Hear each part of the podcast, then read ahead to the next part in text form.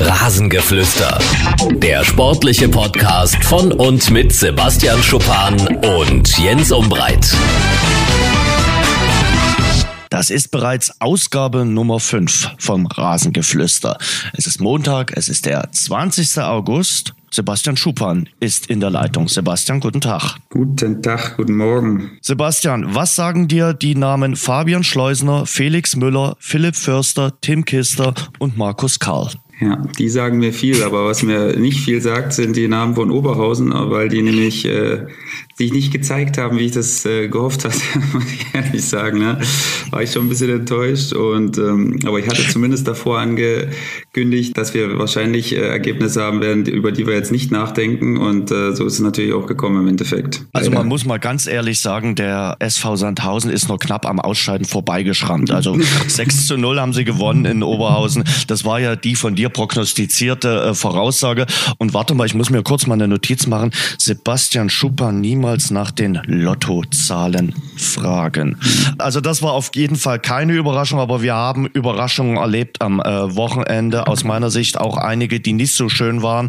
Wen gegen St. Pauli, damit fing es am äh, Freitagabend an. Äh, das war möglicherweise jetzt nicht die ganz große faustige Überraschung, weil wen kann Pokal? Ja, und das war auch ein gutes Spiel, muss ich ehrlich sagen. Ich habe es mir angeschaut, diese Dreierkonferenz. Also wie gesagt, von Magdeburg gegen Darmstadt im Einzelspiel hatte ich abgeraten. Da habe ich mich bestätigt gefühlt. Aber Wien gegen Pauli war ein gutes Spiel, hat mir gefallen, wirklich. Also das war offenes Visier über 120 Minuten und ich kann mich erinnern, kurz vorm Ende der regulären Spielzeit waren beide jeweils alleine vorm Tor, hätten es also schon entscheiden können. Und äh, es hätte irgendwie auch 5-6 oder so ausgehen können oder 6-5. Hm, das hat mir Spaß gemacht, wirklich. Da, da, war ich, da war ich mit Feuer und Flamme dabei. Die anderen zwei Spiele waren dann eher ein bisschen, ein bisschen langweilig. Und seit äh, Samstag 17.25 Uhr wissen wir auch, dass es einen neuen Pokalsieger geben wird im kommenden Jahr. Denn der Pokalverteidiger ist schon draußen mit Eintracht Frankfurt. Gescheitert beim SSV Ulm, beim Regionalligisten. Aber nach all dem, was in den letzten Tagen so bei Eintracht Frankfurt passiert ist, konnte man da auch davon ausgehen, dass das passieren könnte. Ja, findest du? Ich weiß nicht. Also ich hatte, das war so ein Spiel, was ich überhaupt nicht auf der Liste hatte. Dann habe ich vielleicht auch ein bisschen die Ulmer unterschätzt, muss ich vielleicht, muss ich mir selbst eingestehen. Das ist natürlich bitter. Wir werden ja gleich nochmal im äh, Detail über Frankfurt reden in der Vorschau, aber ja, das ist natürlich kein guter Einstieg in die Saison, muss man, muss man ehrlicherweise so sagen. Ja, haben wir heute fest vor, oder Sebastian? Wir wollen über die neue Bundesliga-Saison sprechen, die am Freitagabend dann beginnt mit dem Spiel zwischen dem FC Bayern, dem Titelverteidiger und der TSG Hoffenheim, haben auch Hansi Küpper im Gespräch. Ja, und wollen vorausschauen, aber aber zunächst schauen wir mal zurück äh, auf das Wochenende. Das tun wir ja schon. Ich war in Lotte. Du hast mir versprochen, dass Lotte ganz schönes Stadion ist. Ja, okay. Mitten auf dem Land. Das war okay. Aber das Spiel von Dynamo Dresden war nicht okay. Also ich muss ganz ehrlich sagen, als ich dann gegen Mitternacht wieder hier in Dresden war, äh, meine Laune war im Arsch. Ganz ehrlich, das war ein schwacher Auftritt und Dynamo Dresden ist zu Recht ausgeschieden im äh, DFB-Pokal. Keine gute Leistung dabei, sprach eigentlich alles für Dynamo Dresden. Man ist jeweils zweimal in Führung gegangen, aber konnte die Führung nie irgendwie äh, behaupten oder verwalten. Und das Schlimme bei Dynamo Dresden aktuell ist, wenn man mal in Führung ist, dann schalten sie um auf den Schalter, ach, das wird jetzt schon irgendwie werden. Und äh, das hat man auch am äh, Samstag wieder gesehen. Also ich finde, der Samstag war war aus Dresdner Sicht so ein Rückfall in äh, Frühjahrszeiten äh, und es war keine Körpersprache zu sehen, auch nicht in der Verlängerung.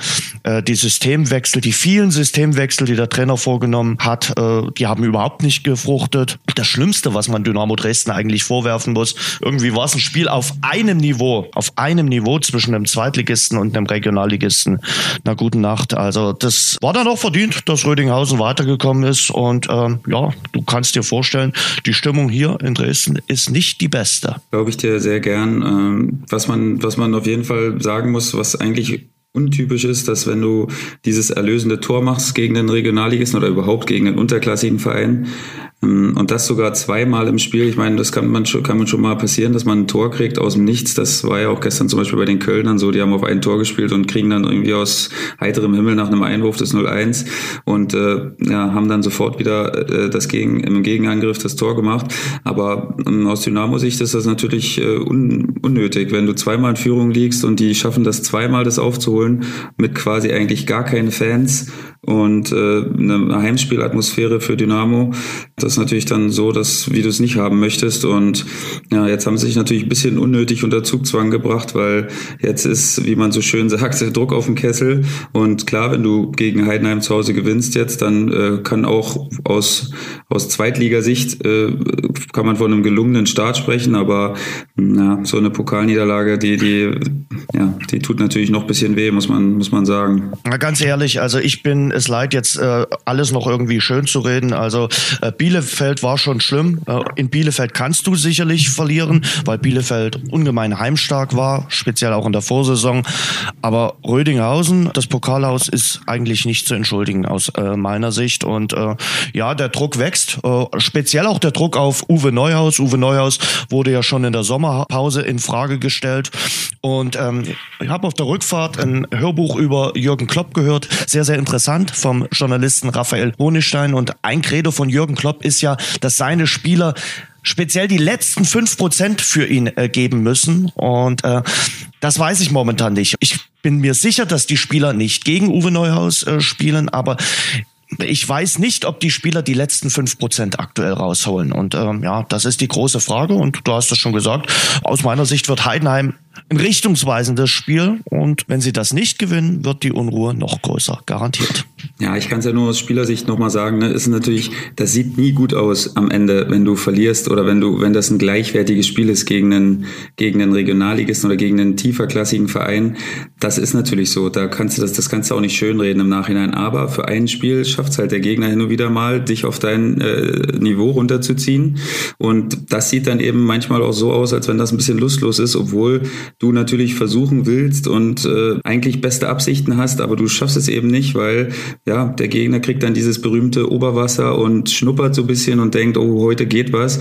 Und dann äh, schaffst du es eben auch oftmals nicht, die äh, Oberhand wieder zu gewinnen und das Tempo hochzuhalten, weil das ist ja eigentlich das, was die unterklassigen Gegner im Endeffekt nachher killt, kann man so sagen. Ne? Wenn du das Tempo hochhältst und, und äh, ja, die Ballstaffetten schnell durchführst und die in Bewegung kriegst, das ist dann immer schwer für die zu verteidigen, aber das schafft man eben oftmals nicht, sonst würde es eben auch nicht so viele Überraschungen geben. Ne? Siehe Rostock-Stuttgart gab es eine große Überraschung. Selbst der HSV hatte ungemeine Probleme gegen den Oberligisten im Endeffekt. Und ja, also das schaffen schon oftmals Gegner, dich auf ihr Niveau runterzuziehen. Aber sollte natürlich nicht passieren, aber es ist leider so, dass es zu oft passiert, dass es dann äh, nur eine einzige Ausnahme bleibt. Mich erinnert einiges so ein bisschen an die Situation 2013, 2014. Ja, du warst ja damals mit dabei, deshalb frage ich äh, dich mal, wie war denn das damals? Auch damals mit Peter Packult, äh, der saß auf einem sehr wackeligen Stuhl zu Saisonbeginn. Ihr habt, äh, glaube ich, zweimal unentschieden gespielt gegen Bochum und gegen Köln und dann zweimal zu Hause verloren gegen äh, den FSV Frankfurt, ja, der spielte damals noch in der zweiten Liga und gegen äh, Union Berlin und danach war dann Peter Packhult Geschichte. Kannst du dich daran noch erinnern? Auf jeden Fall, als wenn es gestern wäre. Es war ja der Anfang der, der Abstiegssaison, die ich so gern aus meiner Vita streichen würde. Und na klar, du, wir haben als Spieler natürlich auch mitgekriegt, dass es jetzt nicht die Ideallösung war und dass, äh, dass Peter Packhult da wirklich auch nicht die Rückendeckung hatte. Und ähm, ja, das wird natürlich dann auch schnell zum Alibi für die Mannschaft, was nicht gut ist, weil du denkst dann natürlich immer, ja, wenn die das schon nicht hinkriegen da oben, wie, wie sollen wir das dann hinkriegen? Und du hast einfach zu viele Alibis als Spieler. Und ähm, das sollte der Verein dann im Endeffekt eigentlich aus dem Weg räumen. Und damit meine ich jetzt nicht, dass Uwe Neuhaus jetzt entlassen werden sollte, sondern ich meine, da sollte es eigentlich schon klare Linien geben, so dass, so dass jeder weiß, was Sache ist. Und ähm, ja, wir haben dann natürlich eigentlich ordentliche Spiele gemacht, weil kann ich mich erinnern, die ersten zwei Spiele gegen Köln mit Euphorie gestartet, war auch ein, war auch ein gutes Spiel für die Fans, glaube ich, aber dann böse auf den Sack gekriegt zu Hause gegen Union, kann ich mich noch erinnern, erste Halbzeit stand schon 3-0 für Union. Und ähm, gegen FSV Frankfurt war es dann im Endeffekt die Krönung. Da ging gar nichts mehr. Da war dann auch so das Credo der Fans, hey, ihr macht ja gar nichts da unten auf dem Platz. Wir sehen überhaupt nichts von dem, was wir, was wir uns vorstellen. Und ähm, ja, da hat dann der Verein im Endeffekt die Reißleine gezogen. Und äh, ja, sagen wir mal so, viel besser wurde es trotzdem nicht. Nee, nicht wirklich. Am Ende stand äh, der Abstieg und ja, das ist ein trauriges äh, Kapitel. Dann der Abstieg 2014, aus dem man ja aber dann ja viel Kraft gezogen hat. Und man muss ja auch noch eins sagen, Uwe Neuhaus hat hier viel geleistet. Zwei äh, gute Jahre bewerkstelligt, den Aufstieg in die zweite Liga. Dann ein wunderbares Jahr in der zweiten Liga mit Platz 5. Aber aktuell steht er enorm unter Druck, so muss man es sagen. Ich wollte noch mal kurz was dazu sagen. Ne? Also wirklich, das ist das Einzige, wie ich mir den Abstieg auch manchmal so ein bisschen schön rede für mich selbst, muss ich ehrlich sagen, dass ja. das für Dynamo eigentlich ein Segen war im Nachhinein, dass man alles aufräumen konnte, was man, was man wollte. Quasi, man hat alle Spieler wegbekommen damals und konnte komplett neu anfangen und ist jetzt natürlich in einer ganz, ganz anderen Situation. Also für mich, also von der wirtschaftlichen Lage und von dem Rest kann man es eigentlich nicht vergleichen mit damals, denn das hatte sich ja in der Vorsaison schon angekündigt. Wir waren ja nur durch die Relegation drin geblieben und ähm, da war es natürlich äh, ja schon so, dass die Fans gesagt haben, boah, ey, mit dem Haufen nochmal in die Saison gehen, muss nicht unbedingt sein. Also da müssen wir jetzt mal ein bisschen was ändern. Und bei Dynamo ist es jetzt eigentlich, und ich bleibe immer noch, ich bin ja eigentlich ein Optimist, so, dass ich finde, dass die Gegebenheiten top sind. Und wie man so schön sagt, und es ist ja auch wissenschaftlich bewiesen, dass Trainerwechsel natürlich nicht immer den Erfolg bringt, den man sich wünscht. Und deswegen ja, denke ich und hoffe ich, dass das gut abgewogen wird, weil das ist nicht nur eine Sache, vor allen Dingen Uwe Neuhaus ist ein Trainer, der so viel vorzuweisen hat in der zweiten Liga, so erfahren ist. Ich weiß nicht, dass man jetzt aus Fansicht sagen könnte, boah, ey, also wenn der Neuhaus weg ist, dann holen wir uns mal einen richtigen. Das ist ein Top-Zweitligatrainer. Das muss man dazu sagen. Und du findest nicht Leute, die auf dem Baum wachsen, die besser sind als Uwe Neuhaus. Das kann ich jetzt schon mal sagen für alle, die sich erhoffen, dass man, dass man dann auf einmal zwei Klassen besser ist. Also Uwe Neuhaus ist ein Top-Mann und äh, das muss man sehr, sehr genau abwägen. Mag sein, aber der Glaube schwindet hier in Dresden. Vielleicht gibt's ja am Sonntag die Wiederauferstehung von Dynamo Dresden. Mal ein richtig tolles Heimspiel mit ganz, ganz vielen Torchancen, mit äh, Toren am Fließband. Allein mir fehlt momentan so ein bisschen der Glauben, ganz ehrlich. Jetzt haben wir doch wieder so lange drüber geredet, Jens. Wollten wir eigentlich gar nicht. Aber ja, wir reden heute weniger über Würzburg, äh, aber ganz kurz reden wir nachher noch über Würzburg. Ja. Ähm, Rostock gegen äh, Stuttgart, da hast du schon gesagt, äh, Rostock kann Stuttgart. Also die haben die irgendwie dekodiert. Also im Pokal klappt das. So ganz überraschend kam das nicht. Das hatten wir auf der Liste letzte Woche. Das stimmt. Da haben wir gesagt, dass das sein könnte und das war auch so. Rostock ungemein heimstark. Ich hoffe, das legen sie am nächsten Wochenende mal ab für, für einen Tag und ähm, damit wir da mal drei Punkte empführen können. Aber sonst ähm, sind sie wirklich oder scheinen sie sehr stabil zu Hause zu sein und ähm, ist ein schweres Pflaster auf jeden Fall. Und Flensburg hat äh, Bochum rausgehauen. Flensburg war schon letzte Regionalligasaison äh, richtig gut waren ja Regionalligameister in der Staffel Nord, sind dann in der Relegation an Cottbus gescheitert. Hm, für den VfL Bochum auch ein gebrauchter Tag gestern. Ähnlich wie für Jan Regensburg bei Chemie Leipzig, einem Oberligisten rausgeflogen. Auch das kann man mit dem Hashtag äh, peinlich bezeichnen. Ja, Bochum, das hätte man auch ahnen können. Bochum ist auch so eine absolut prädestinierte Mannschaft, die eigentlich immer traditionell immer in der ersten Runde ihren Hut nimmt und auch immer gegen unterklassige Gegner scheint nicht ihr Wettbewerb zu sein. Und äh, Regensburg, das habe ich nicht so kommen sehen, ehrlich gesagt. Was mich dann andersrum überrascht hat, war, dass Hannover 6-0 in Karlsruhe gewinnt. Das ist auf jeden Fall eine Überraschung gewesen für mich. Auch die Bayern haben sich gemüht und gequält, aber so sind sie nun mal die Bayern. Die lösen dann ihre Aufgabe und kommen weiter. Aber ja, knapp an einer Blamage vorbeigeschrammt. Ich glaube, jeder hat immer mal am, am Samstag in den Ticker geschaut, der das Spiel jetzt nicht live gesehen hat oder Fernsehen gesehen hat und geguckt, was machen denn die Bayern. Und klar, gewonnen haben sie nicht, aber eben glanzlos weiter, würde man sagen, oder?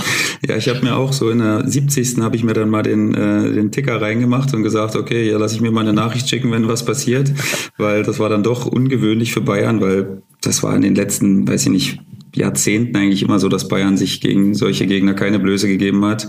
Aber ja, das war halt dieses eine Spiel, wo vielleicht sogar mal was gegangen wäre, wenn mit ein bisschen mehr Glück. Also Hut ab vor Drochtersen Assel. Bayern ist ein gutes Stichwort. Wir wollen heute auf die Bundesliga-Saison vorausschauen. Sebastian, ich schlage vor, wir hören erst einmal unser Interview der Woche. Ich habe mich mit Sky-Kommentator Hansi Küpper unterhalten. Unser Interview. Da sprechen wir mit einem echten Experten, einem Kind der Bundesliga, Hansi Köpper. Hansi, die große Frage lautet, gibt es wieder die Titelverteidigung zum x-ten Male. Kann der Serienmeister Bayern München seinen Titel verteidigen oder wird es etwas spannender? Also ich würde natürlich gerne Hoffnung machen, aber das verbietet sich. Also Bayern München wird wieder deutscher Meister. Ich habe 2012 im Herbst gesagt, von den nächsten zehn deutschen Meisterschaften gehen mindestens neun äh, an die Bayern. Ähm, es kann sein, dass wenn der eine oder andere Umbruch kommt, dass äh, ein, ein nicht mehr ganz so spritziger Ribery oder Robben vielleicht mal für Probleme sorgt. Aber wenn man sich anschaut, dass die Bayern halt mit 85 Punkten in der Regel ins Ziel kommen, dann muss man einfach sagen, selbst wenn sie eine schwächere Saison spielen, werden sie immer noch Meister, weil jemand, der wirklich von sich aus dann problemlos auf 70, 75 Punkte kommen könnte und die Bayern angreifen könnte, den gibt's nicht. Wann ist dann dann das Jahr, äh, wo die Bayern nicht Meister werden, äh, bis 2022? Nein, ich habe ja gesagt mindestens. Also ich äh, habe tatsächlich halt äh, die Sorge, dass diese unfassbare Wirtschaftskraft äh, der Bayern, die sie ja seit 2012 auch ähm, dann wirklich exzessiv einsetzen, dass die halt äh, für einen Dauermeister sorgt, der äh, unter normalen Voraussetzungen halt nicht eingefangen werden kann. Wir erleben es ja auch im nächsten Jahr, dass ähm, ein, ein Spieler wie Goretzka, der mit Schalke jetzt Vizemeister geworden ist, wieder bei den Bayern landet, dass ein Gnabry, der herausragend gespielt hat beim Tabellendritten, äh, Hoffenheim wieder zurückgeht. Das heißt, wir haben einfach den Stand der Dinge, dass praktisch alle begehrten deutschen Spieler, vielleicht leichte Ausnahme Reus, vielleicht leichte Ausnahme Timo Werner, bei Bayern München spielen. Und wenn dann noch die besten ausländischen Stars dazukommen, dann ist Bayern München halt diese halbe Klasse besser als die Konkurrenz. Wobei ja Karl-Heinz Rummenigge gesagt hat, die Bundesliga sollte sich glücklich schätzen, dass ein Spieler wie Goretzka eben in äh, Deutschland äh, geblieben ist. Weil du Schalke 04 angesprochen hast, die haben eben Goretzka und Meier verloren, haben jetzt auch wieder die Belastung mit der Champions League. Traust du ihnen trotzdem eine ähnliche Saison wie im letzten Spieljahr zu? Also Schalke hat ja bemerkenswerterweise selten wirklich guten, berauschenden, aber doch einen sehr ähm, konzentrierten und, und auch ausgewogenen Fußball gespielt. Also äh, Domenico Tedesco hat da wirklich Bemerkenswertes äh, geleistet. Ich glaube nicht, dass Schalke diese Saison äh, so nochmal wird wiederholen können, aber nichtsdestotrotz, die Erfolgsgeschichte ist zunächst mal da. Und wenn Schalke im nächsten Jahr äh, wieder die Champions League buchen sollte, dann müsste man halt schon sagen, dass dieser Verein aus einer doch durchaus äh, bemerkenswerten Krise äh, herausgekommen ist. Es hat ja äh, auch Expertenstimmen gegeben, die gesagt haben, Schalke 04 verabschiedet sich jetzt auf Dauer aus der Spitzengruppe. Äh, das hat Schalke bemerkenswert deutlich äh, jetzt mal zurückgewiesen. Der Rivale im Pott hat quasi alles auf links gedreht, neuer Trainer, viele neue Spieler, Borussia Dortmund neu aufgestellt.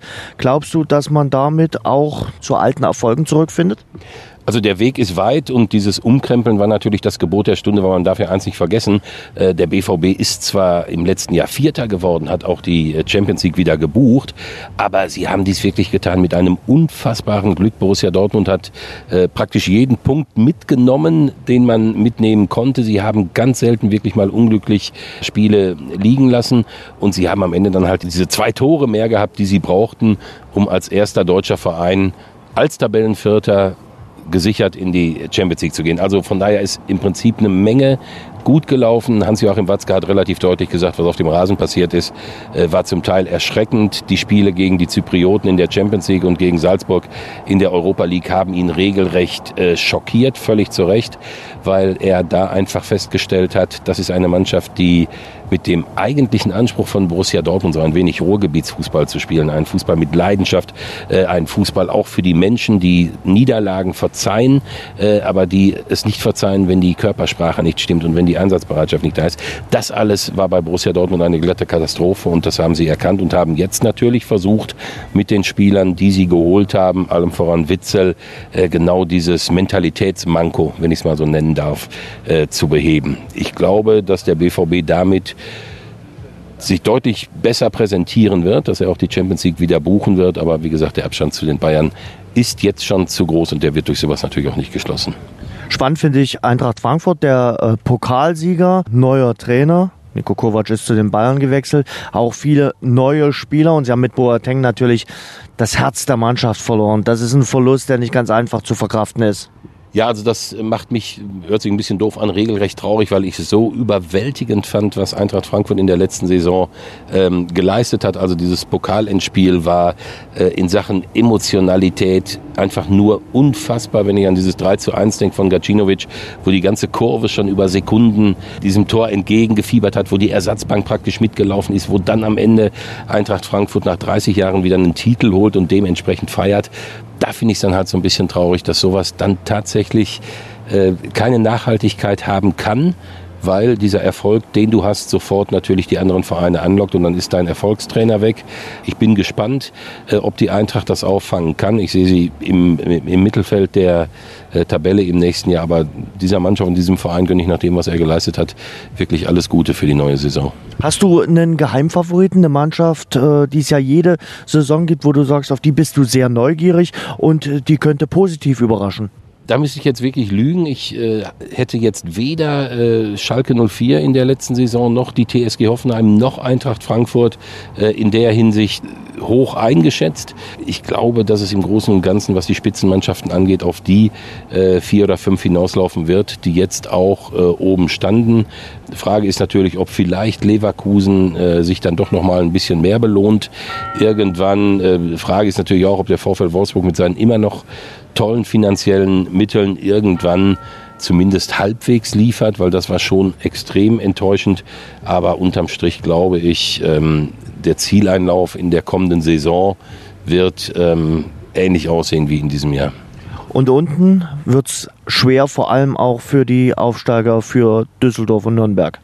Ja, definitiv. Also wir haben das ja im letzten Jahr gesehen, äh, was dieser Abstiegskampf in der, in der Bundesliga für äh, verrückte Ergebnisse zeitigen kann. Ähm, Respekt vor dem ersten FC Nürnberg, Respekt vor Fortuna Düsseldorf. Aber wenn ich mir zum Beispiel in Zusammenhang mit dem Club nur einfach angucke, wie dieser Verein schon auf dem Weg in die Bundesliga seine Spieler verkaufen musste für relativ kleines Geld, weil man einfach so schlecht aufgestellt ist finanziell, dass man sie nicht halten kann, Teuchert oder äh, Kammerbauer, ähm, dann glaube ich, dass es der Club schwer haben wird. Aber er hat mit Kölner auch einen Trainer, der eine tiefe innere Gelassenheit ausstrahlt, der bei den Fans extrem gut ankommt, der auch diesen Verein, den ersten FC Nürnberg, regelrecht lebt, wenn er noch mal kurz aus der Kabine kommt, um an der Eckfahne die, die Vereinshymne mitzusingen, fand ich immer wieder bemerkenswert.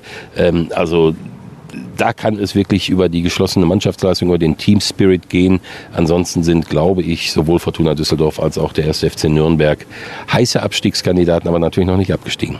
Glaubst du, dass die Weltmeisterschaft, das frühe Aus der deutschen Nationalmannschaft irgendeine Auswirkung auf die Bundesliga-Saison hat? Oder denkst du, oh, das ist unabhängig voneinander? Ja, das ist äh, eine ganz schwierige Frage, weil ich habe äh, auch bei vielen Leuten genau gegenläufige Stimmen gehört.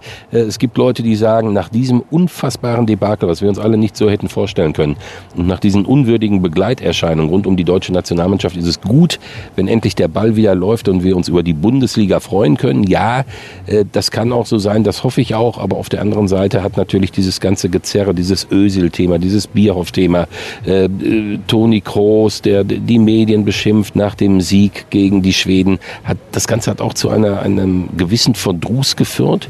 Und da muss man jetzt einfach beobachten, ob da die Bundesliga in Mitleidenschaft gezogen wird. Die Bundesliga, das darf man ja auch nicht vergessen, steht natürlich auch vor einer schwierigen Saison ohne Hamburg, ohne Köln, ohne zwei absolute Herzblutvereine, die jetzt in der zweiten Liga sind.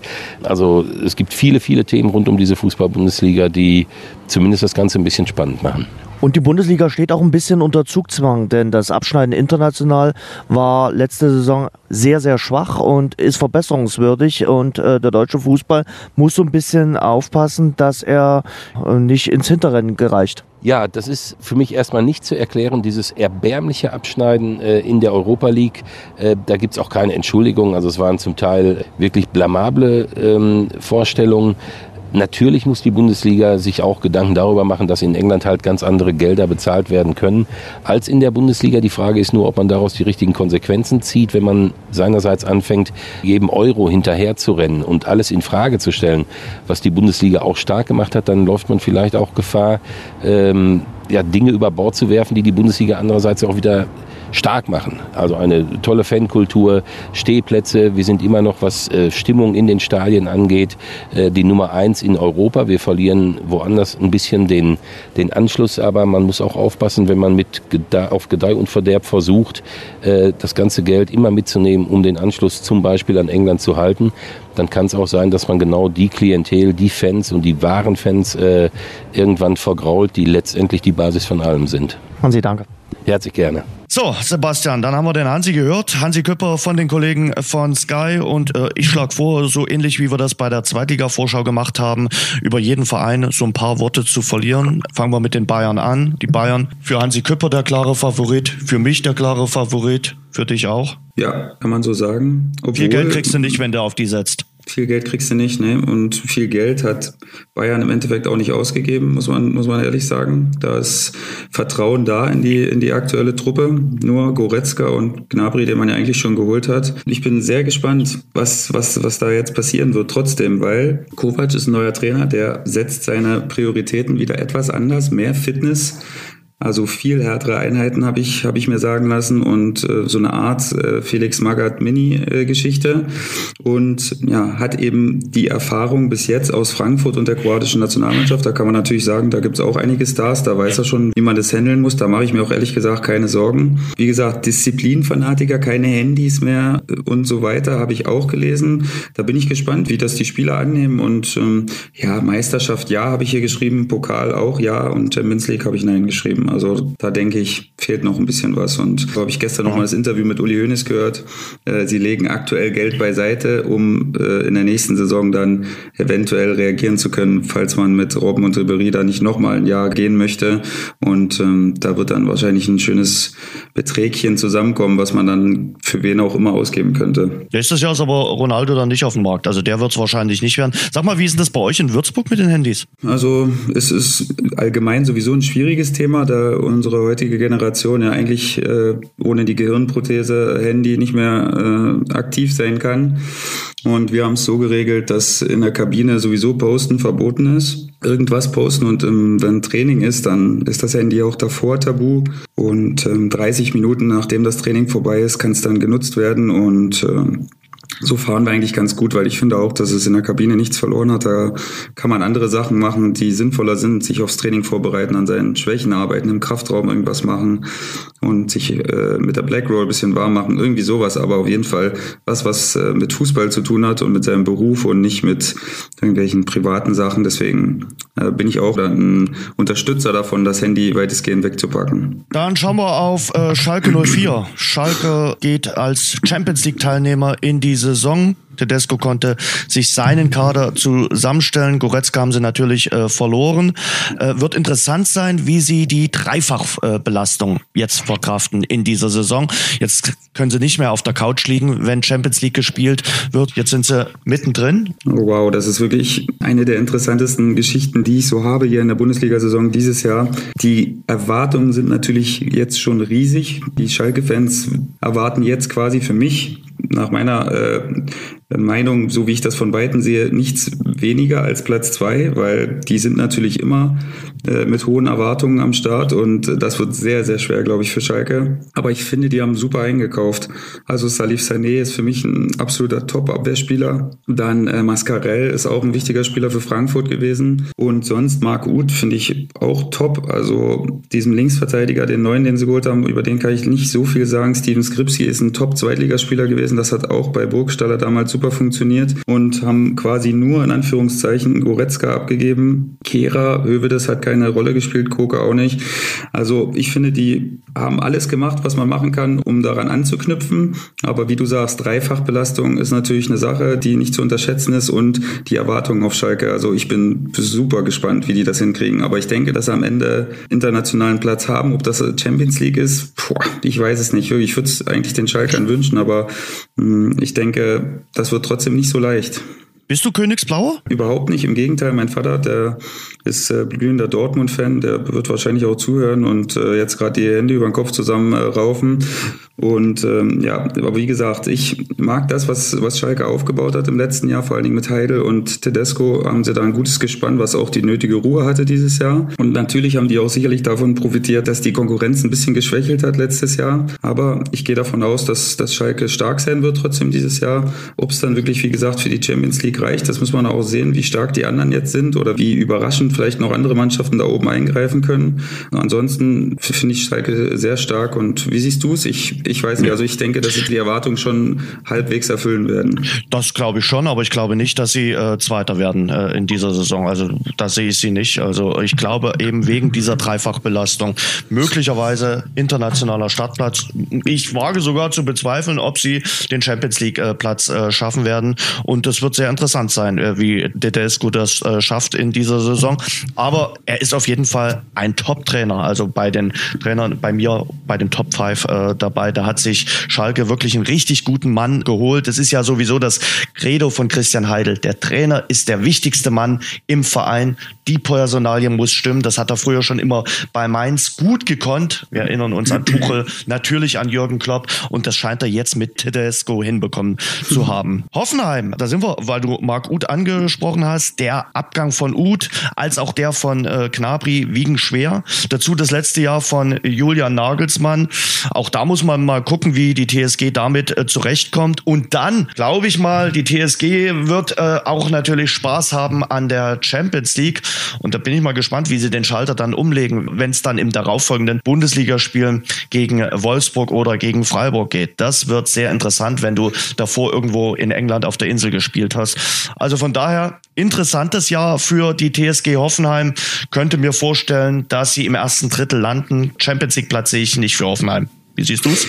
Ja, ich bin auch geneigt dazu zu sagen, dass es ein sehr schweres Jahr wird, aber ich tue mich schwer damit, Julian Nagelsmann zu unterschätzen, weil der doch ein sehr, sehr guter Trainer für mich ist und immer wieder was gefunden hat, wie er die Mannschaft pushen kann und wie er die Mannschaft wieder so hinkriegt, wie er sich das vorstellt. Ich finde Grifo, äh, Bittenkot und Belfodil super Verstärkung. Ich finde, die passen auch nach Hoffenheim, auch sowohl von ihrem Spielstil als auch von dem, wie sich der Trainer nachher, glaube ich, vorstellt. Das sind sehr unangenehme Spieler, Grifo, Bittenkot, zwei Dribbler, die eigentlich alles können mit dem Ball, viel laufen können, auch perfekt in dieses System passen. Aber für mich ist auf jeden Fall das Schwerste, was Hoffenheim zu bewerkstelligen hat, eben dieses Übergangsjahr, muss man ja quasi so sagen. Alle Spieler wissen eigentlich, oh, der Nagelsmann, der bleibt nur noch dieses Jahr. Das stelle ich mir super schwer vor als Spieler. Du weißt nicht, was nächstes Jahr passiert. Du weißt sicher, dass er weg ist. Das ist dann für mich auch schon so ein bevorstehendes Alibi, so ein bisschen für die Jungs, falls es mal nicht klappt, dass, mhm. äh, dass die dann sagen, ja, ist doch klar, nächstes Jahr totale Unruhe, keiner weiß, was passiert. Und nichtsdestotrotz denke ich, dass die internationale Quali auch intern wahrscheinlich Pflicht sein wird wieder für Hoffenheim, trotz, trotz Dreifachbelastung. Und ich unterschätze nicht gern Julian Nagelsmann, weil der scheint wirklich die Lorbeeren wert zu sein, äh, mit denen er da gehandelt wird. Und deswegen setze ich trotzdem auf eine internationale äh, Qualifikation für Hoffenheim. Ja, aber was du schon sagst, die Autorität, äh, das ist ja ganz, ganz wichtig in der heutigen Zeit. Das könnte einen Autoritätsverlust bedeuten, auch bei Julian Nagelsmann. Wie du schon sagst, im nächsten Sommer ist er dann nicht mehr da und dann sagt der eine oder andere, okay, dann muss ich jetzt nicht mal 100 Prozent kriegen, ist ja nächstes Jahr eh nicht mehr mein Chef. Also wird interessant sein. Borussia Dortmund hat ordentlich äh, investiert. Die haben geklotzt und nicht nur gekleckert. 73 Millionen ausgegeben, Delaney, Witzel äh, geholt. Aber für mich ist der Königstransfer äh, Sebastian Kehl. Der einstige Kapitän wurde zurückgeholt als Leiter der Lizenzspielerabteilung und äh, damit will man die Disziplinlosigkeiten abschalten. Es war ja ein komplett unruhiges Jahr in der Vorsaison. Mit Ach und Krach hat man die Champions League erreicht. Der Hansi Krüpper hat es ja auch gerade nochmal erwähnt. Also von daher mehr Ruhe beim äh, BVB, wobei Unruhe könnte es geben, weil der Kader noch viel, viel zu groß ist.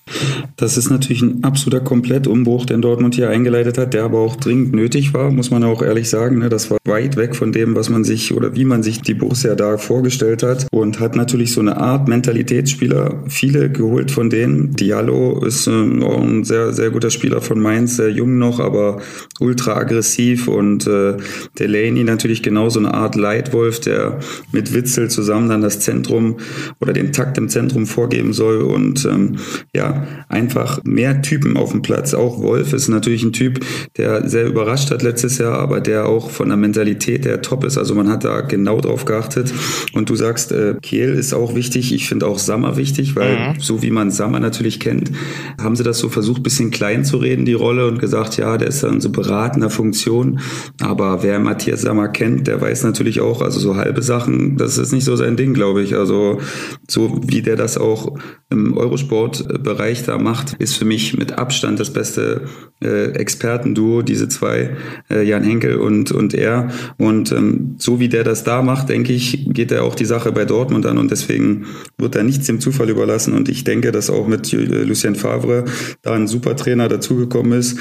Und ich habe die BVB ganz stark auf dem Zettel. Vielleicht nicht von Anfang an wie so eine Rakete losschießen. Vielleicht dauert das auch drei, vier Spiele. Aber danach habe ich sie sehr stark auf dem Zettel und für mich wird Dortmund klar Zweiter am Ende des Jahres. Was ein bisschen fraglich ist, ist beim BVB, dass man keinen Topstürmer gefunden hat. Äh, eigentlich weiß man seit gefühlt anderthalb Jahren, dass Aubameyang nicht mehr da ist. Der ist dann äh, gegangen. Äh, dann hat man mit Michi Batshuayi äh, so eine Übergangslösung gefunden, aber so richtig den festen Stürmer haben sie noch nicht gefunden und auch bis jetzt noch nicht. Und ich glaube, die Preise werden nicht fallen. Wenn man da noch jemand holen will, dann muss man noch tief in die Schatulle greifen und ob das dann unbedingt der Top-Neuzugang wird, das wage ich zu bezweifeln. Also das ist für mich noch eine offene Planstelle beim BVB. Ja, ich habe heute Morgen gelesen, dass vielleicht Origi von Liverpool, der letztes Jahr in Wolfsburg ausgeliehen war, äh, da eine Möglichkeit ist. Ich glaube, ein bisschen Geld wird wahrscheinlich noch in der Schatulle sein vom Dembele-Transfer. Also ich denke, am Geld wird es im Endeffekt nicht scheitern, aber es muss natürlich auch zu dieser neuen Art passen, die Dortmund jetzt verkörpern will. Und ähm, da finde ich es eigentlich gut, dass sie jetzt keinen Schnellschuss machen, sondern das wohl überlegen. Man kann natürlich vielleicht auch eine Art Übergangslösung finden und äh, ohne, ohne echten Stürmer spielen, obwohl es dann Maxi Philipp. Art mit, keine Ahnung, Reus, Philipp, äh, wer das, wer das nachher auch immer spielen kann in verschiedenen Spielen, ist vielleicht nicht optimal, aber mh, hm, ja, ich äh, würde mich nicht wundern, wenn Lucien Favre da trotzdem irgendwie eine, eine, eine Formation aufs Feld schickt, die den Gegner ordentlich durcheinander wirbelt und vor arge Probleme stellt. Deswegen würde ich diese äh, Variante auch nicht ganz ausschließen.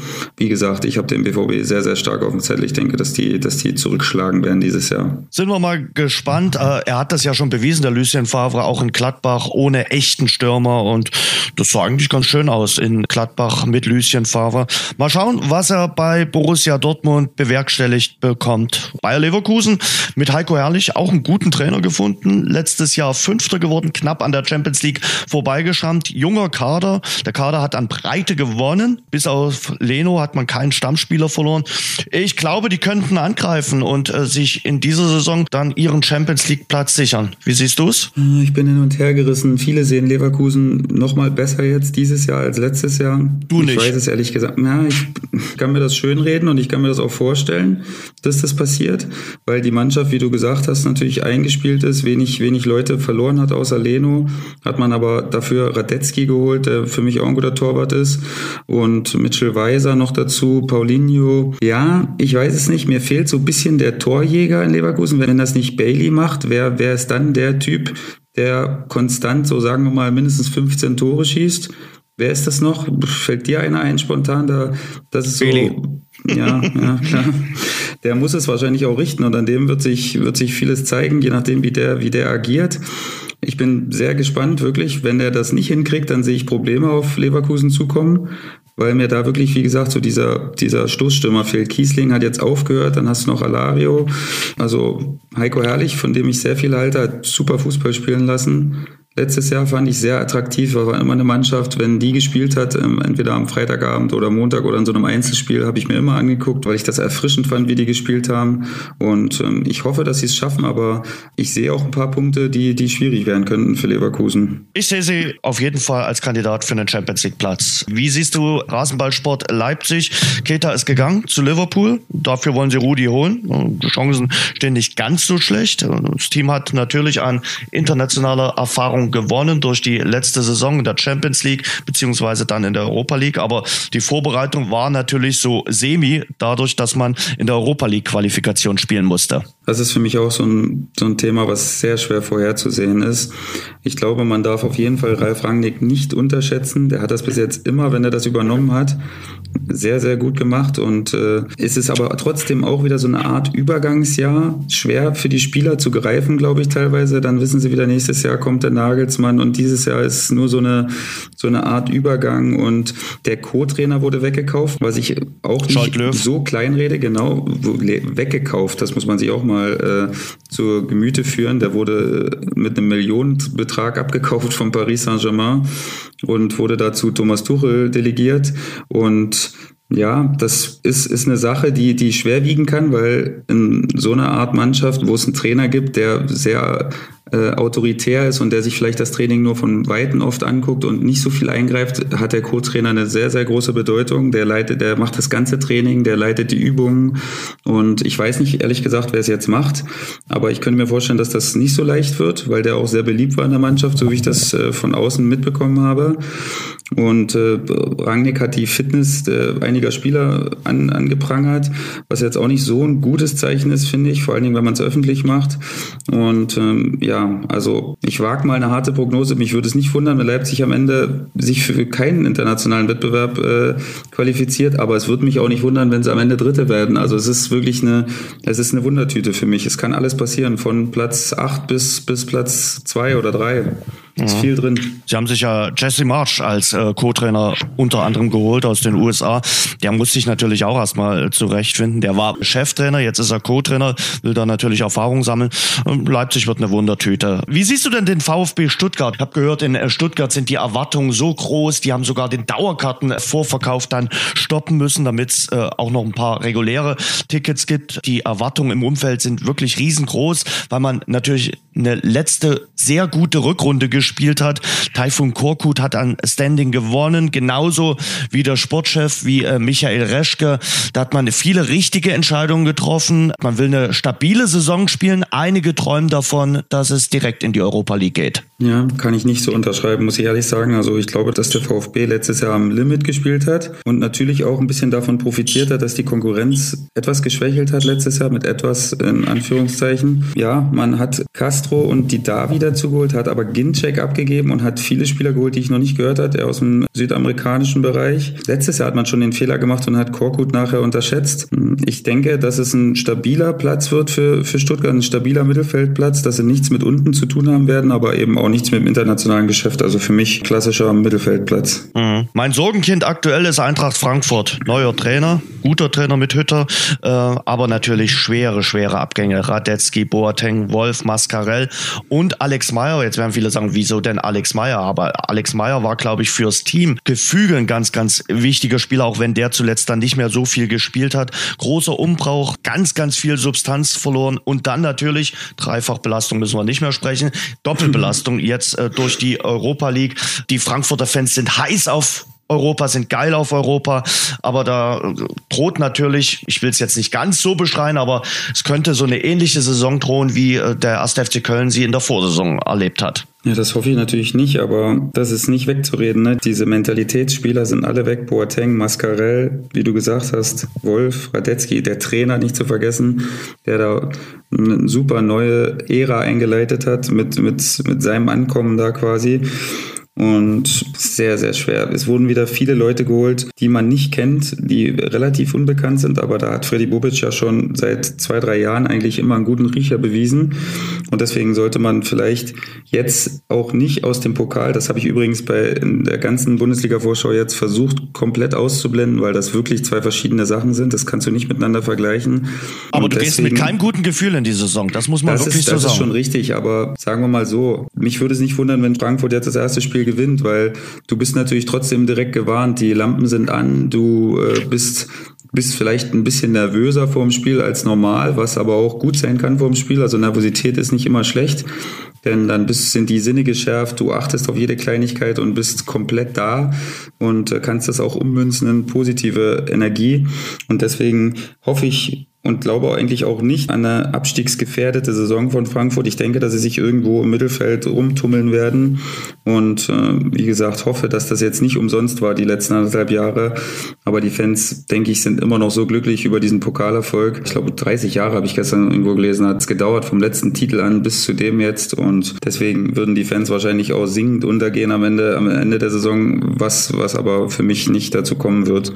Und ich denke, dass Frankfurt sich irgendwie stabilisieren wird. Frankfurt spielt am Samstag gegen den SC Freiburg. Das ist deren Auftaktspiel. Ist das für dich jetzt schon ein sicherer äh, Auswärtssieg? Nee, also es kann auf jeden Fall ein, ein gutes Spiel werden, was ja. du gewinnst und dann bist du, bist du drin. Ich finde, Freiburg ist äh, ungemein heimstark und äh, da würde ich jetzt nicht automatisch fünf Euro auf einen Auswärtssieg setzen. Aber nee, wenn stimmt. du das machst, also herzlichen Glückwunsch. Da Borussia würde ich auf jeden Fall nicht draufsetzen als äh, Zuhörer hier, weil da sind meine Fähigkeiten noch begrenzter als im Vorhersehen von Pokalergebnissen. Mhm. Ja. Borussia Mönchengladbach spielt äh, gegen äh, Bayer Leverkusen. Um die Borussia wollen wir uns äh, kümmern. Die haben mit Player aus Nizza den bislang teuersten Neuzugang der Vereinsgeschichte geholt. 23 Millionen Euro hat er gekostet. Das sind im europäischen Fußball mittlerweile normale Beträge, aber für Borussia Mönchengladbach natürlich schon eine kräftige Investition. Da hofft man auf mehr Torgefahr von ihm. Es besteht mehr Konkurrenzdruck natürlich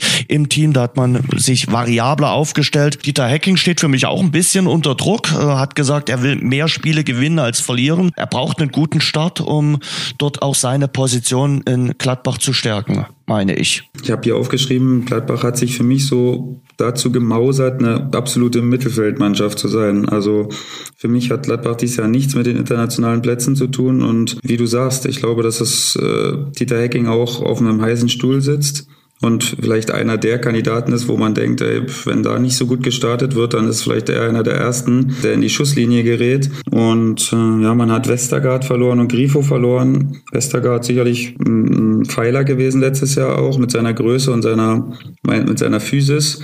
Und ja, ich bin ich bin sehr gespannt, aber wie gesagt, ich traue den Gladbachern irgendwie nicht allzu viel zu dieses Jahr. Weil du gerade so eine typische Mittelfeldmannschaft erwähnt hast, das ist für mich Hertha BSC.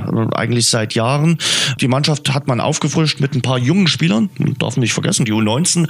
Der Berliner ist äh, Meister geworden. Also der Abgang von Mitchell Weiser, der schmerzt sicherlich. Dazu sind Selke und Darida gleich zum Saisonstart verletzt. Wir fallen also die ersten Wochen aus. Für mich Hertha BSC ein typischer Kandidat für einen Mittelfeldplatz. Die haben weder mit oben noch mit unten etwas zu tun. Ja, Hertha auch so eine typische Mannschaft, wo ich immer wegschalte, eigentlich, wenn ein Spiel mit Hertha kommt, weil das da tue ich Ihnen vielleicht jetzt auch ein bisschen Unrecht ähm, und äh, allen Hertha-Fans, die hier zuhören, tut mir auch ein bisschen leid, aber also ich habe Respekt vor der Arbeit, die die da leisten. Ich glaube, dass Baldada ein, ein guter Trainer ist, der sehr auf Disziplin setzt und was auch ankommt und was auch funktioniert.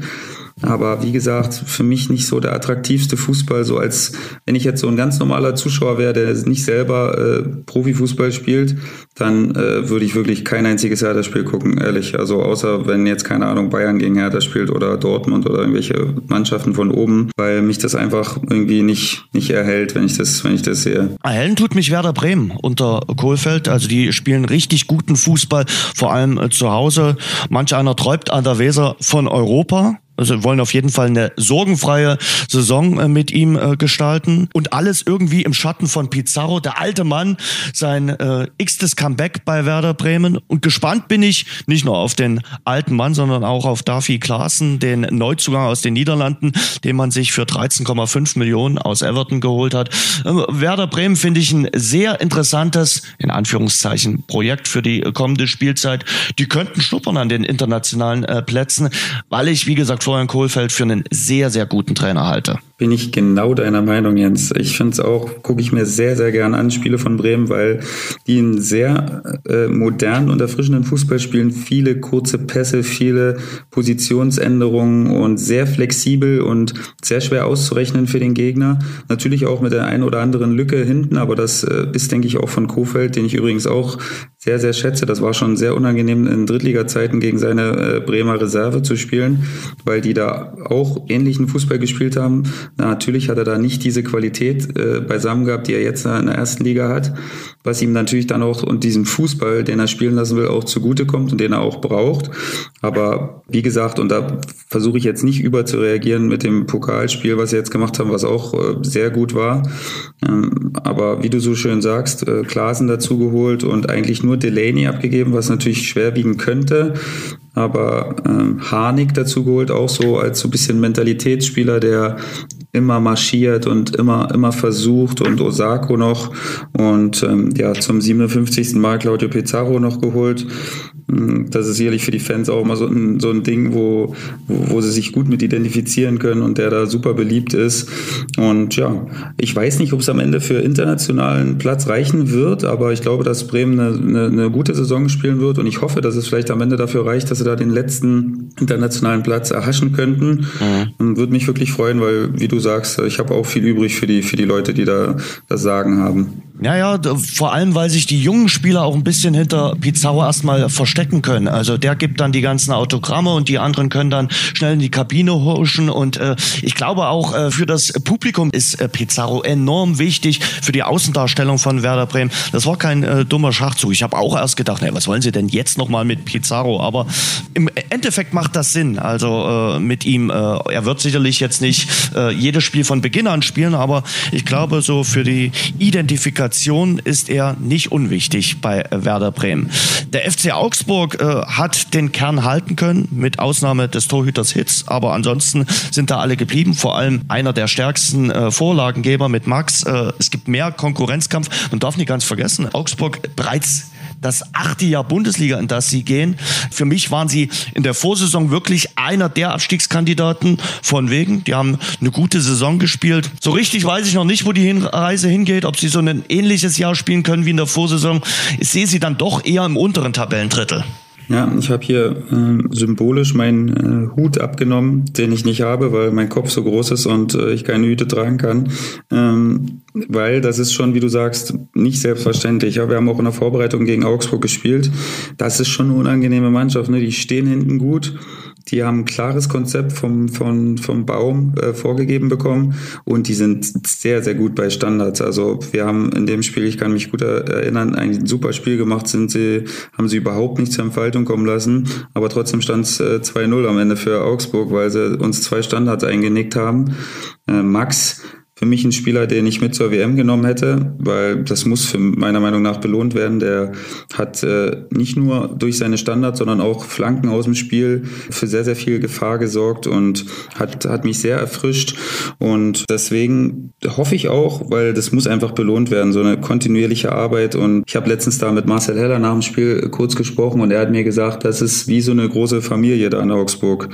Der hat gesagt, da fühlt man sich einfach wohl und man hat auch die Ruhe, da zu arbeiten, auch wenn es mal nicht so läuft. Da haben die Verantwortlichen um äh, Stefan Reuter da die nötige Ruhe, um, um den Druck von der Mannschaft wegzuhalten. Und das scheint äh, gut äh, aufzugehen, dieses Konzept in den letzten Jahren. Und ja, wie gesagt, alle Hüte abgenommen für, für den FC Augsburg. Hannover 96, letzte Saison waren sie Aufsteiger, haben auch eine sehr gute Saison gespielt, hatten mit dem Abstiegskampf eigentlich nie etwas zu tun. Und das trotz der Un Unruhe im Umfeld mit Martin Kind, mit dem Fanboykott.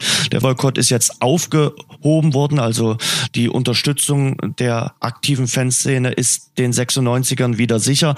Aber sie haben natürlich ein paar Granaten verloren. Harnik, Klaus und natürlich vor allem Salif Sané. Ob Hannover 96 nochmal so eine gute Saison spielen kann, dickes Fragezeichen. Rote Leuchte geht hier bei mir an, Abstiegsalarm. Bei Erst der Hut, dann die rote Leuchte.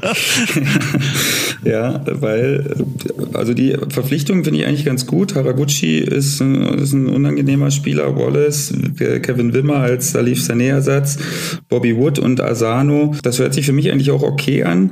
Aber ich glaube, dass die absolut auch ein bisschen überperformt haben letztes Jahr. Und äh, André Breitenreiter, den ich für sehr fähig halte auf der Trainerbank, wird versuchen, das natürlich irgendwie kompensiert zu kriegen. Aber für mich wäre es jetzt zum Beispiel auch ein Erfolg, wenn sie, wenn sie am Ende 15. werden oder so. Also ich glaube, dass die auch wissen, dass das zweite Jahr dann ein bisschen schwerer wird. Wie gesagt, ich habe sie in akuter Abstiegsgefahr, aber ich hoffe, dass sie es am Ende schaffen werden, weil ich finde, dass Hannover eigentlich auch in die erste Liga gehört.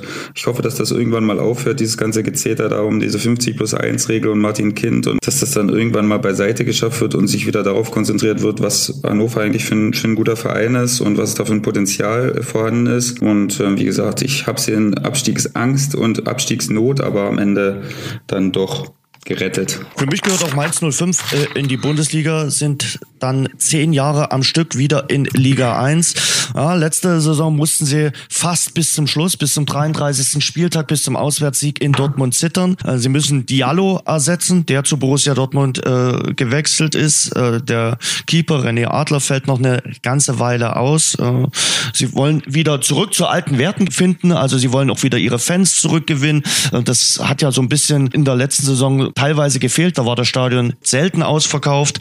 Ähm, wichtig wird es sein, die 40-Punkte-Marke zu knacken. Das ist das große Ziel, mit dem Abstiegskampf möglichst wenig zu tun zu haben. Aber sie werden sicherlich eher unten stehen, als äh, ins gesicherte Mittelfeld zu rutschen. Wie siehst du Mainz 05? Ja, dasselbe wie letztes Jahr. Ich sehe sie da nicht großartig vorankommen dieses Jahr. Ähm, haben einen Stürmer geholt aus der französischen zweiten Liga, der da ordentlich geknipst hat. Das weiß ich, weil bei uns in der Mannschaft äh, wird dieses Comunio-Spiel gespielt und der ist da ganz heiß im Kurs und äh, das wurde mir schon hundertmal um die Ohren gehauen, dass der, dass der doch so ein Geheimtipp ist für, für alle Comunio-Spieler. Also ähm, der könnte da abgehen äh, wie Schmitz Katze. Ich spiele da natürlich nicht mit, weil ich da keine Zeit für habe.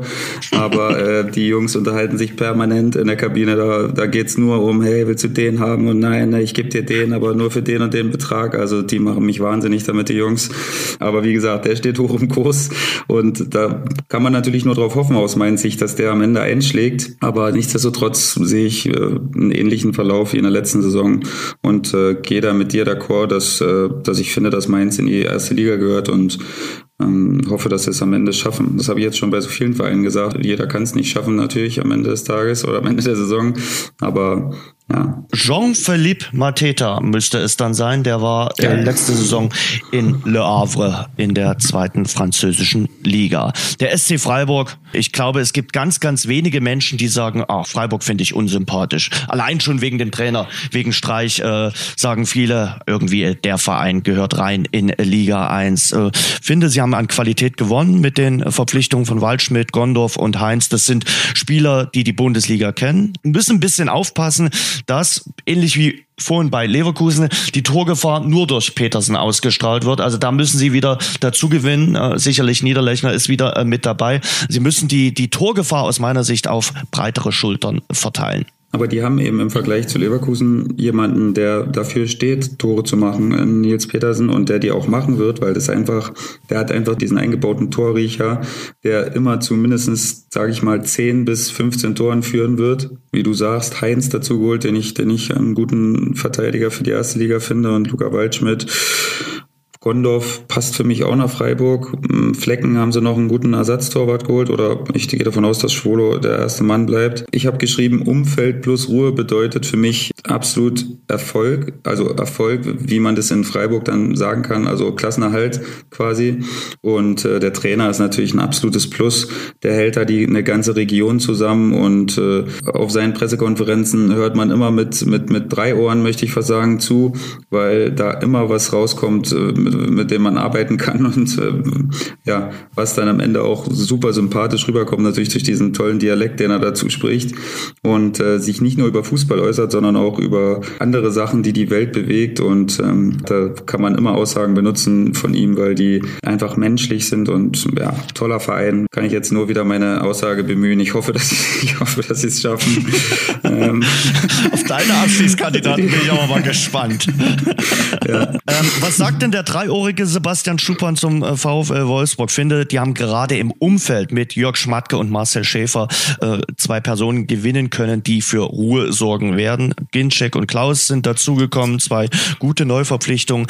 Da lege ich mich fest, die spielen in der kommenden Saison wohl nicht in der Relegation. Da würde ich da fast ein bisschen widersprechen, Jens. Also ich sehe da, wie gesagt, nicht viel, was mich positiv stimmt. Jörg Schmatke. Ja, kann, kann schon sein, aber wo sind die Transfers? Die, Ginczek ist jetzt die, kein ganz schlechter. Ginczek ist ein guter Stürmer, da gebe ich, gebe ich dir recht, aber auch Urigi war ein guter Stürmer äh, den man irgendwie nicht so richtig eingebaut gekriegt hat und von dem man sich viel erhofft hat. Und das sehe ich jetzt von der Qualität her, ehrlich gesagt, eher eins zu eins, Ginczek und Origi.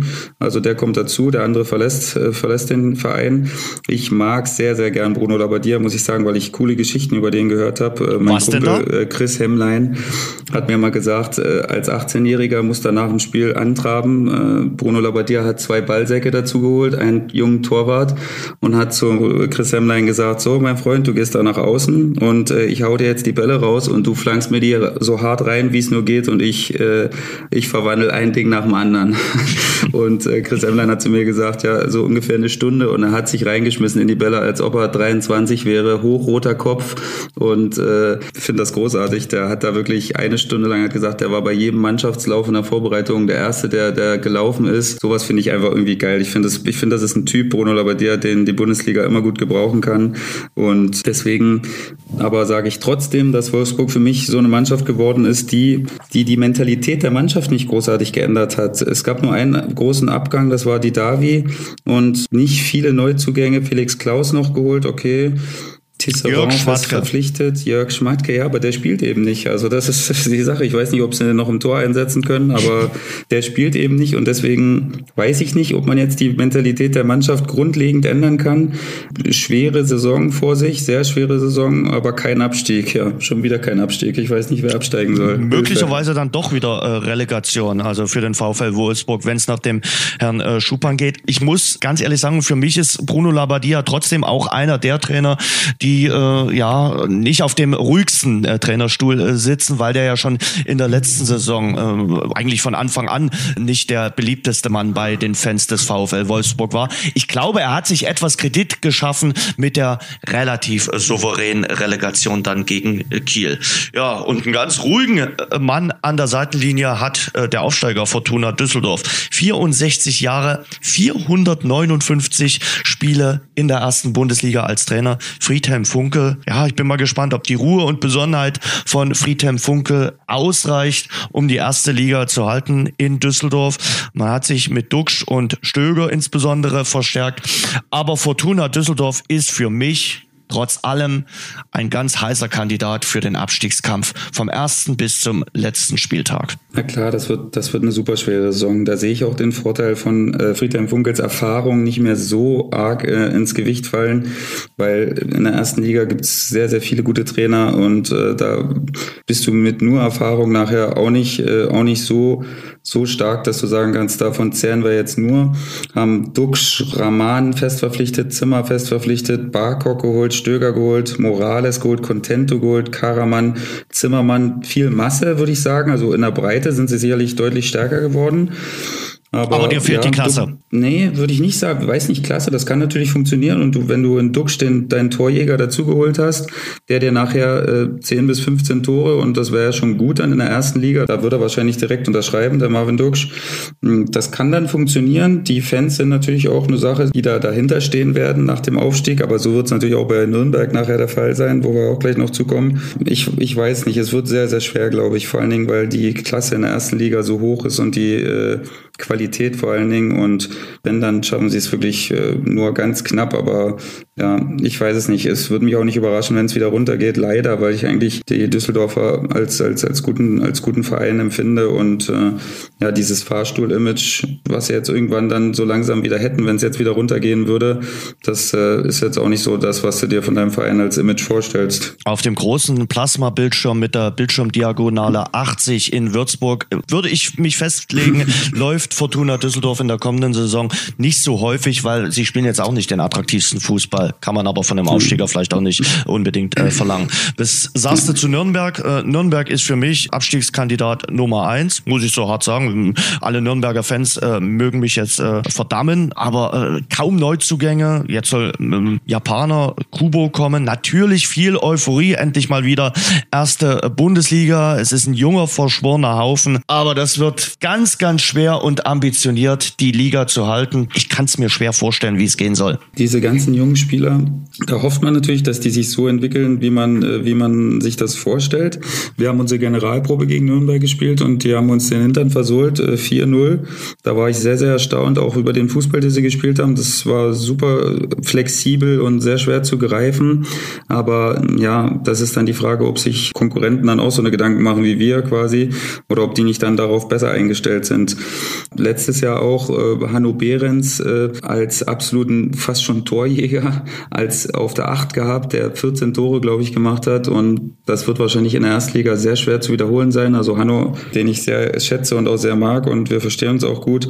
Ich hoffe, dass du es schaffst, aber äh, das wird wahrscheinlich schwer und dann ruhen die Hoffnungen auch ein bisschen auf Ishak, dass der, dass der die Hütte trifft vorne und das muss natürlich irgendwie alles zusammenkommen. Also am besten Behrens muss nochmal so zehn Tore machen, Ishak muss seine zweistelligen Treffer erzielen, dann kann es irgendwie hinhauen, aber es, boah, es ist eine absolute Mammutaufgabe, also sehr, sehr schwer. Wirklich, wenn sie das schaffen, dann, dann muss man eigentlich da äh, dem äh, Michael Kölner ein Denkmal hinbauen, wenn sie das dieses Jahr schaffen mit der Mannschaft und den Verstärkungen und diesen Voraussetzungen. Wie gesagt, dann würde ich wahrscheinlich auch mithelfen, da zu meißeln an dem, an dem Denkmal, wenn er das, wenn er das hinbekommt. Ich hoffe mal, dass es eine spannendere Bundesliga-Saison gerade im Titelkampf wird. Ähm, allein mir fehlt der Glauben. Äh, viele sagen ja, wenn es mal wieder spannender werden soll, brauchen wir die Playoffs in der Bundesliga. Siehst du das ähnlich?